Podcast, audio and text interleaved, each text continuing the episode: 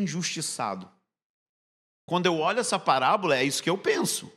Você é confrontado com um senso de justiça de Deus, de como ele se move e de que a maneira que ele se move e que ele escolhe pessoas e que ele usa pessoas para ficar magoado com os outros, que obviamente te torna uma pessoa cínica, uma pessoa fechada, uma pessoa isolada, uma pessoa solitária, porque você está ofendido. Quantos de nós que já trabalhamos na obra do Senhor há anos não estamos ofendidos pelo fato de Deus estar abençoando mais a outros do que o nosso ministério? Mas a questão é, e a pergunta é: o que significa abençoar outros? Como que a gente define? Qual é o seu padrão de definir de que Deus está abençoando o outro ministério e não o seu? Porque na nossa cabeça, justiça significa igualdade. Na cabeça de Deus significa equidade. Pode procurar a diferença no dicionário. Então, muitas vezes, a maneira em que Deus vai te abençoar é por meio do quebrantar.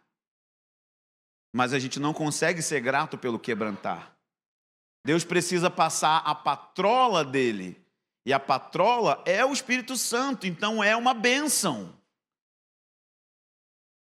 O quebrar de Deus é uma bênção. Um grupo de jovens me procurou e falou assim: Ah, estou na igreja aqui, muito difícil. Um grupo de jovens e o líder não deixa a gente fazer nada e tal e tal. O que, que eu faço? Eu disse para eles: Todo mundo precisa de um Saul para não se tornar um Saul.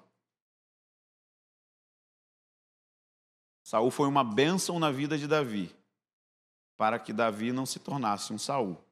Quando Absalão quis tomar o trono, Davi tinha consciência de que tudo que ele tinha veio de Deus. Quando você entende que é Deus que te promove, você entende que é Deus que te abate. Se você entende que é que te promove, você vai precisar crer que é o homem que também te remove. Falou, você precisa parar de ficar se preocupando com aquilo que os outros estão fazendo. Deus não vai te pedir conta do descende. Deus vai te pedir conta da comunidade extrema devoção. E você está olhando o outro, sentindo inveja e querendo viver o que o outro está vivendo e está ofendido com Deus, ao invés de gastar a sua energia, a sua vida com aquilo que Deus te confiou. E você está rejeitando os processos de disciplina dele.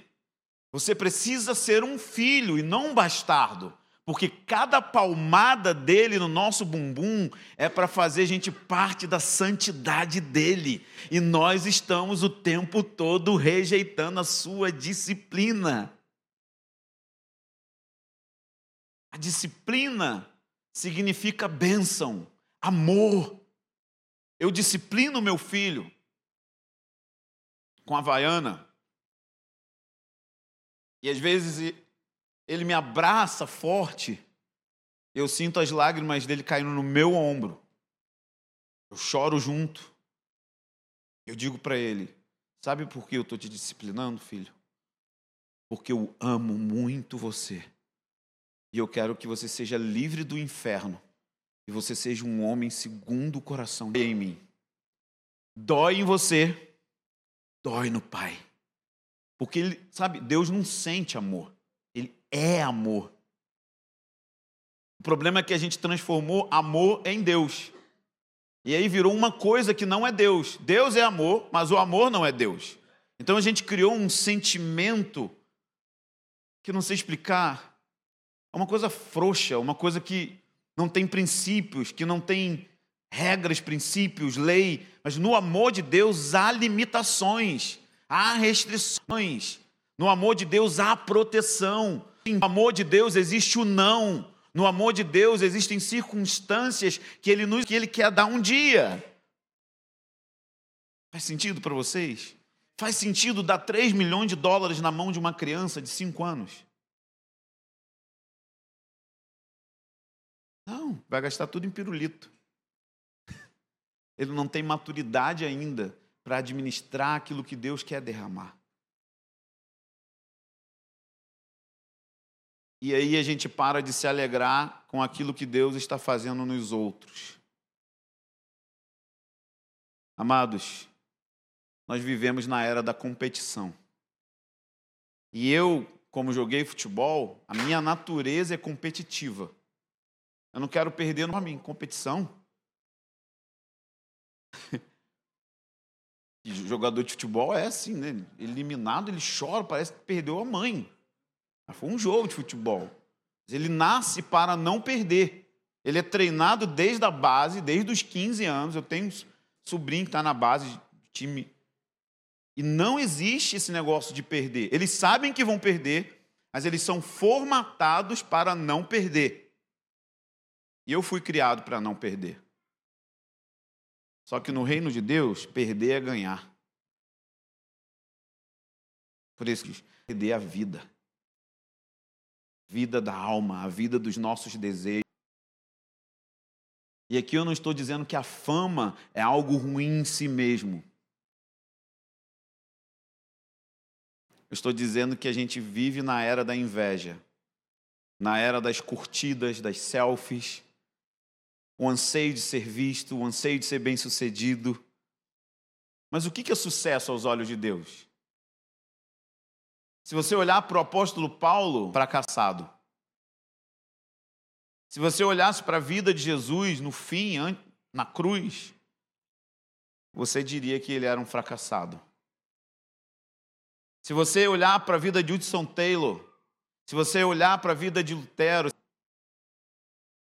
você não daria nota 10. O que é sucesso para você? Eu percebi em mim o quanto eu estava ofendido com Deus e como que isso me colocava raiva e eu me enchia de reclamações paralisantes. E sabe o que acontece quando você tem inveja? Você sabe o que é inveja? Inveja é desejar aquilo que o outro tem e você não pode ter. E aí, sabe o que a gente faz quando a gente tem isso? A gente critica. E nós estamos cheios de fogo amigo dentro da igreja, de verdade. É bem vulnerável. Eu queria estar na plataforma do Descende. Eu queria, assim, não sei vocês, meus amigos. Mas eu admiro vários caras que estavam lá, como o Lowengo, vários outros irmãos. Mas eu fiquei chateado porque eu não estava lá. Porque, afinal de contas, eu sou o cara do movimento de oração, né? E aí o que, que eu faço? Começo a criticar o descende.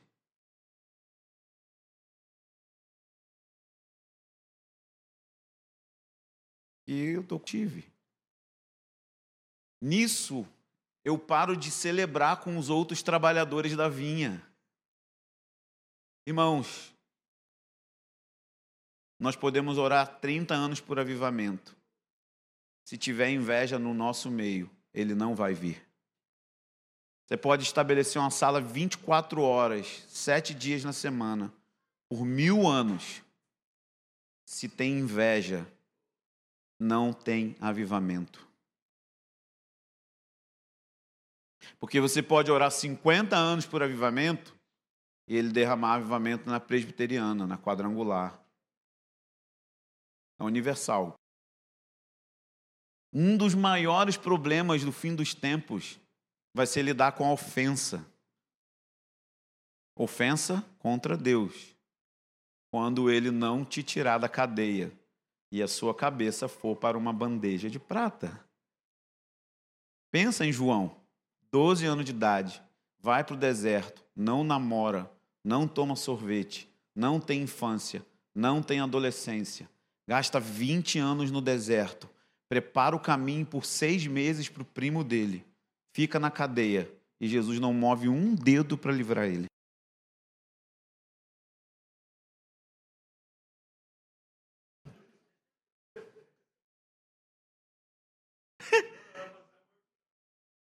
Falar: qual é Jesus? Não fiz nada, sou boca virgem. Peguei ninguém. Santidade, Nazireu. Você disse que ia batizar com o Espírito Santo e fogo, batizou ninguém. Cadê o fogo do seu juízo contra os romanos? Essa era a ótica de João Batista, a ótica da ofensa. A ótica de Jesus. O que foram ver no deserto? Um homem agitado pelo vento? Não. Vocês foram um homem de trajes luxuosos? Não.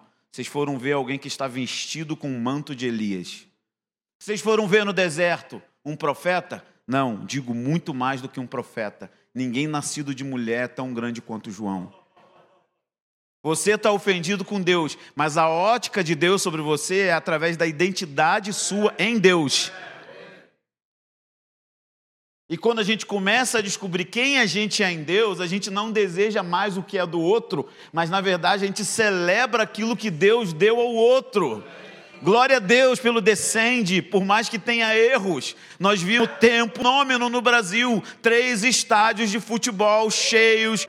Antes do descende tem um The Wait. Mas a gente não pode negar que, mesmo que tenha coisas humanas, carnais, e sempre vai ter, afinal de contas, será que não tem no nosso meio? Será que não tem em mim motivações lá no fundo? Que estão buscando network, que, estão buscando sair na foto com alguém conhecido para aumentar as minhas curtidas? Lá no fundinho. Bom, eu estou falando de mim. Então eu comecei só a perder. Volto para o Rio de Janeiro, penso que estou bem. Meus três principais líderes quebram. Quebram. Pecado, depressão, suicídio, é, tentativas de suicídio de esposas. Quebram. Eu pensei assim: agora eu vou ter um presbitério, aleluia. Você só profeta. Os três quebram. Junto. O meu principal braço quebra.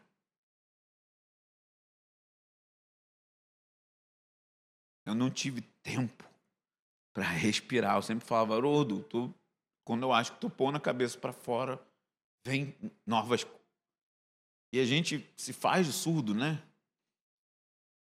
Inúmeras profecias para mim, dizia. Se você é um precursor, por muitas temporadas Deus vai te esconder e vai impor circunstâncias que vão limitar o seu avanço. Porque Deus está te quebrando. Não é de uma pessoa que eu ouvi isso. Não é de um país que eu ouvi isso. Eu não sei o que Deus quer fazer com você. Agora eu estou começando a entender o que Ele está querendo fazer comigo. Quantas vezes eu olhei para Convergência e tive inveja? Não inveja do Ângelo, mas inveja do que estava acontecendo aqui. EAD, cursos, gerando recursos. E a gente lá, os obreiros, indo embora. Caindo, quebrando, sem grana. Tudo acontece, sabe? Teve um vazamento no prédio inteiro, nossa sala de oração e nossa igreja. No... Haroldo fala que só congrega lá quem, quem crê mesmo. Que no domingo não tem elevador, então tem que subir cinco andares. A gente tem 120 pessoas lá, fiéis, assim, sabe? Aí teve um problema na água, vazamento. Botaram 10 mil na nossa conta, falaram que a culpa era nossa. Só que você sabe como funciona, né? Você não pode não pagar, porque cortam a água. Então você tem que pagar e pôr na justiça. Mesma coisa a Light. Você decidiu a estimativa. É tudo, tudo, tudo tudo que você imaginar para derrubar. Eu começo a olhar para o lado e olhar que todos os outros lugares avançam. Eu não. Então eu começo a ficar com raiva de Deus. E isso me paralisa. Eu começo a criticar tudo. Fico azedo. Deixar a mágoa requer um caminho de gratidão, e gratidão significa aceitar o bom e o mal de Deus.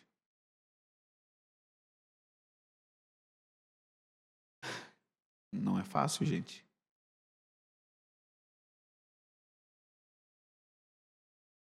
Não é fácil. Eu quero deixar para você lições que eu, tenho, que eu tenho aprendido. Primeira coisa, todo crescimento tem que ter o quebrantar do Senhor. Lucas 2,52 diz que Jesus crescia em graça e em sabedoria diante de Deus e dos homens. A palavra crescia no põe o ferro no alto calor e quanto mais ele bate, a espada vai crescendo. As Escrituras dizem isso em Hebreus, que Jesus aprendeu tudo por meio da obediência e daquilo que sofreu. O pai batia e o filho esticava. Quantos querem maturidade aqui? Sério? Ele vai te colocar no calor intenso para te amolecer. O amassar de Deus serve para te moldar à estatura de Jesus. Aprenda gratidão pelo bom e pelo ruim. Aprenda que a sua ferida vai curar outros. E acima de tudo, aprenda. Essa é a lição. João 3, 29. Eu não sou o noivo, eu sou o amigo do noivo. E o que me alegra é a voz do noivo.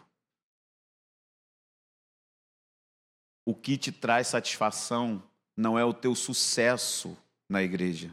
Seja lá como você define sucesso. Se é crescimento, se é pessoas andando em maturidade, se é evangelismo, sei lá, o que, que é? É ter um telão de LED e ar-condicionado e muito dinheiro. João Batista disse claramente. E Deus está procurando pessoas hoje que serão plenas na voz dele Moisés não entrou na promessa de Deus, mas as escrituras dizem que Yahweh proclamou o nome de Yahweh a ele. E ele falou: Deus, eu morro no deserto contigo, mas não entro na promessa sem você. Não é o ministério bem-sucedido que vai te fazer pleno. Eu te garanto. Eu achava que quando eu começasse a viajar e as pessoas pagarem minha passagem de avião e eu começasse a pregar, eu ia falar, uh, agora eu vou ser pleno. Não, agora eu escrevi um livro e massa, mano, todo mundo leu o meu livro. Estou no McDonald's lá e vem o carinha do McDonald's, oi, Mike Duque, seu livro é muito bom. Eu falei, agora eu vou ser pleno.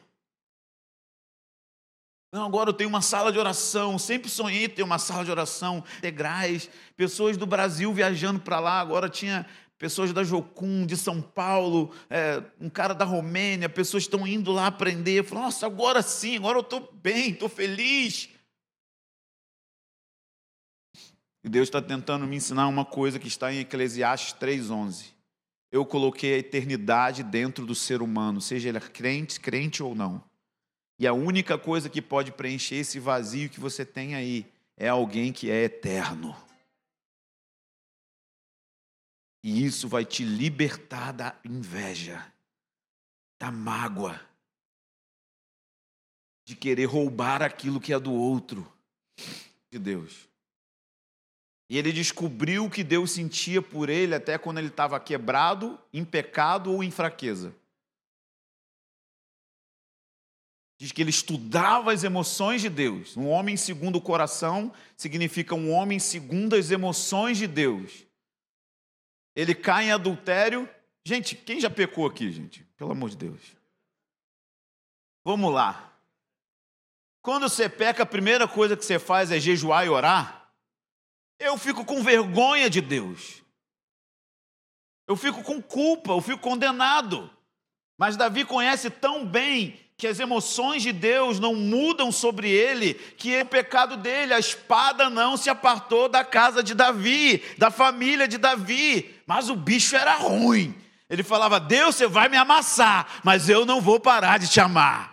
Você é a minha satisfação. Vai ter espada, vai ter juízo. Você vai me quebrar, eu vou ser quebrado. Eu não quero cair na mão dos homens, eu quero cair na sua mão. Mas eu vou ser um homem que vai viver olhando a sua beleza até o último dia da minha vida.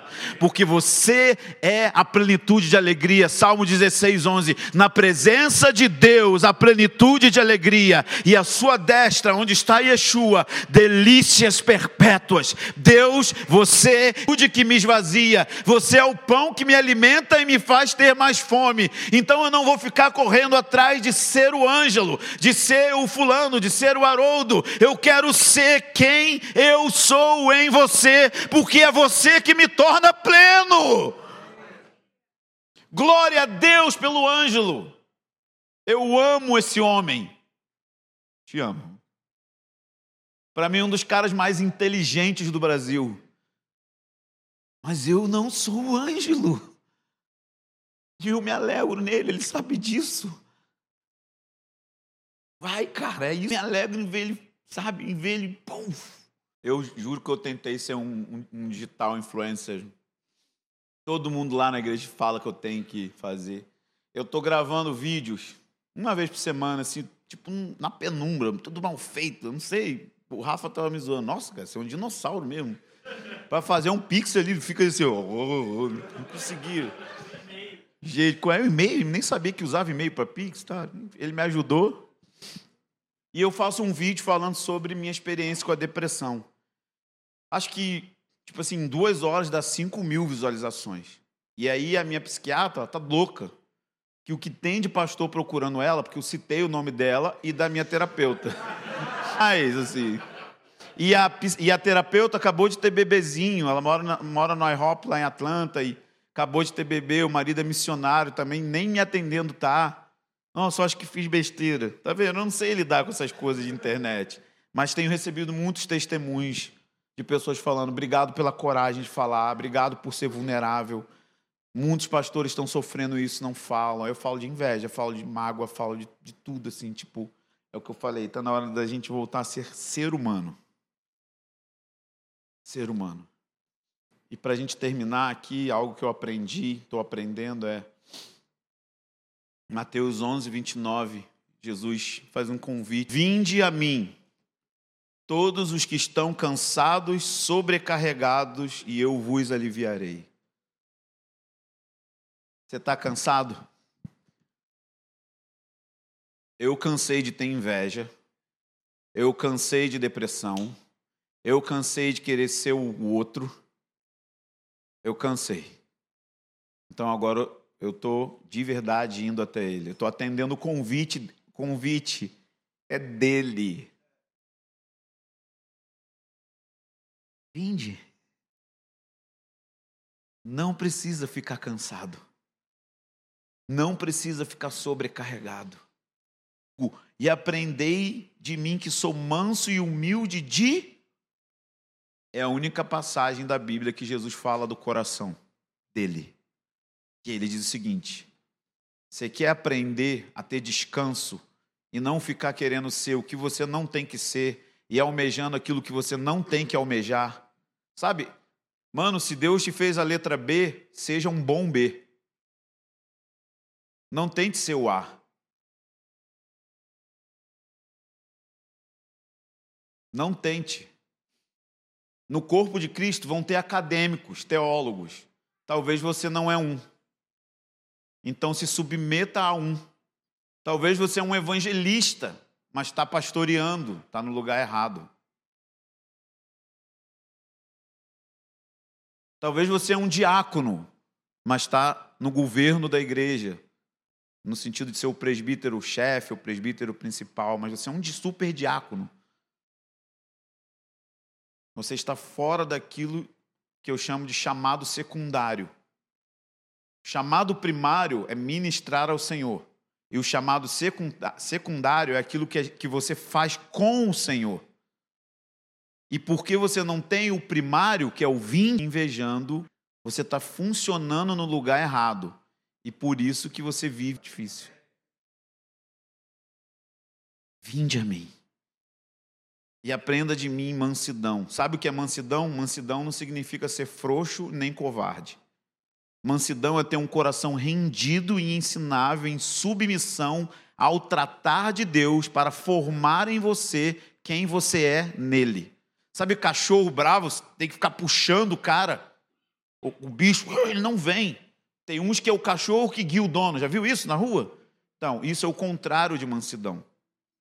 Hebreus 5, 8 ao 9 diz assim: Embora sendo filho, aprendeu a obediência pelas coisas que sofreu, tendo sido a perfeição para alguém aqui.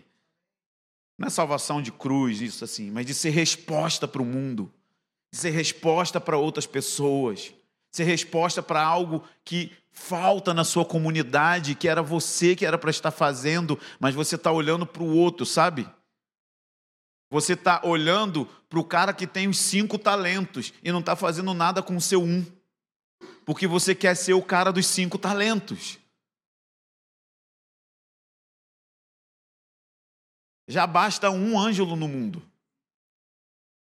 Já basta um, um Michel no mundo. Pegar princípio não vai ser igual a mim. Você pode estar na sua comunidade, com certeza, a gente faz isso mas a sua comunidade tem um carisma, tem algo peculiar lá. E você não deve se envergonhar disso. Você deve ficar feliz e se alegrar em Deus pela igreja que Deus te deu. E fazer com que ela se torne tudo aquilo que Deus quer que ela seja para a sua região. Jesus, mansidão, que significa render-se totalmente, ser ensinável em submissão no tratar de Deus.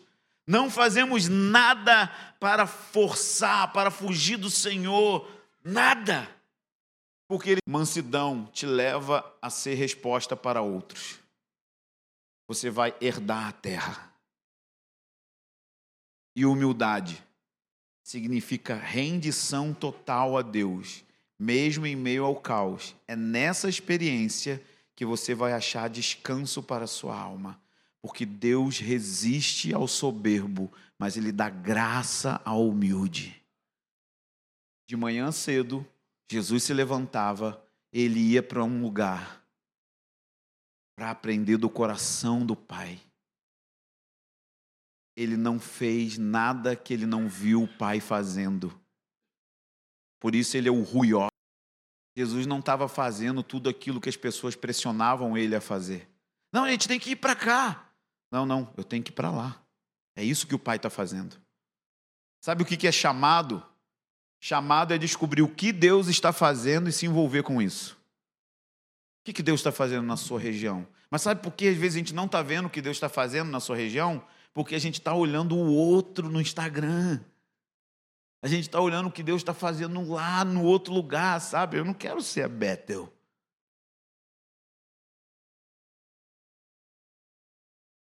Eu quero olhar para aqui. Deus, isso você me confiou. É disso que você vai, eu, você vai me pedir conta. E o que me satisfaz não é se o rebanho está indo bem, se o rebanho está indo mal, mas o que me satisfaz eu estou te ouvindo, Deus.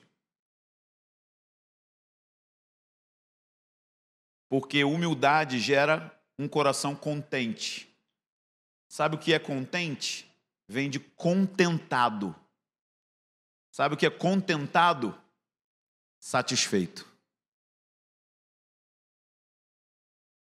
Satisfação. É possível viver em satisfação plena em Deus, mesmo que você tenha cinco membros na sua igreja. Mesmo que tudo esteja ruindo ao redor. Então agora eu estou transicionando da ofensa para graças te dou, Senhor, por todo o quebrantar do Senhor na minha vida. Graças te dou até pelo momento escuro da minha vida. Sabe o que eu estou aprendendo? Encontrar Deus na depressão. É doideira, cara. É só assim, eu leio um parágrafo. O Haroldo falou assim para mim: tenha um diário e escreve no diário como você está se sentindo. E eu comecei a fazer isso. Olha por escrevo tudo que eu estou sentindo. Tudo, tudo, tudo. E depois eu leio um parágrafo do livro do Ernal. E aí eu vou destrinchando o parágrafo em meditação. Mas eu não consigo nem falar. Fecho meus olhos e começo a sentir o lavar dele. Começo a sentir o estresse ir embora.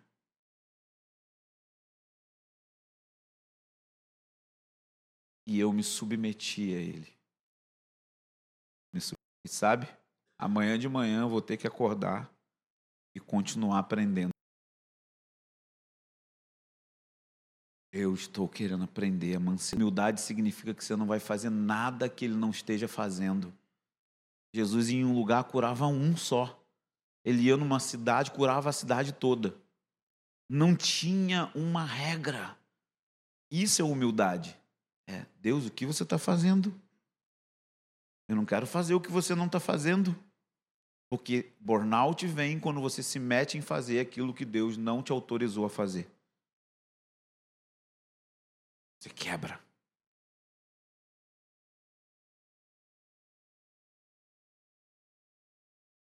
Você quebra. Suave e leve.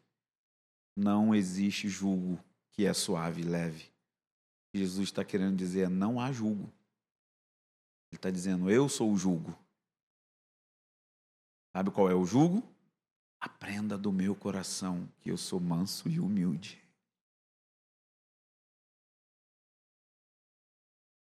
Você serve um Deus que chora.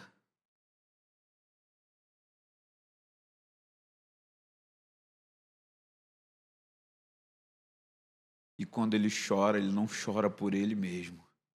Ele chora pelos outros. Ele chorou por Jerusalém, ele chorou. No livro Manso e Humilde, ele fala: Jesus vive para interceder. Sabia que Jesus está orando por você?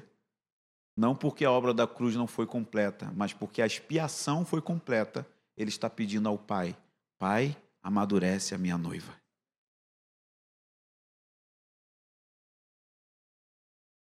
E ele está falando assim: vem, fica perto de mim que eu quero orar por você. Eu estou à destra do Pai orando pela sua vida porque eu quero que você seja parecido comigo. No coração de Yeshua, não Deus. Nós precisamos de cura, irmãos. Eu preciso de cura. E a cura está disponível porque tem um convite sendo feito essa tarde. Vinde. Amém? É isso que eu queria falar com vocês. Eu não sei o que fazer.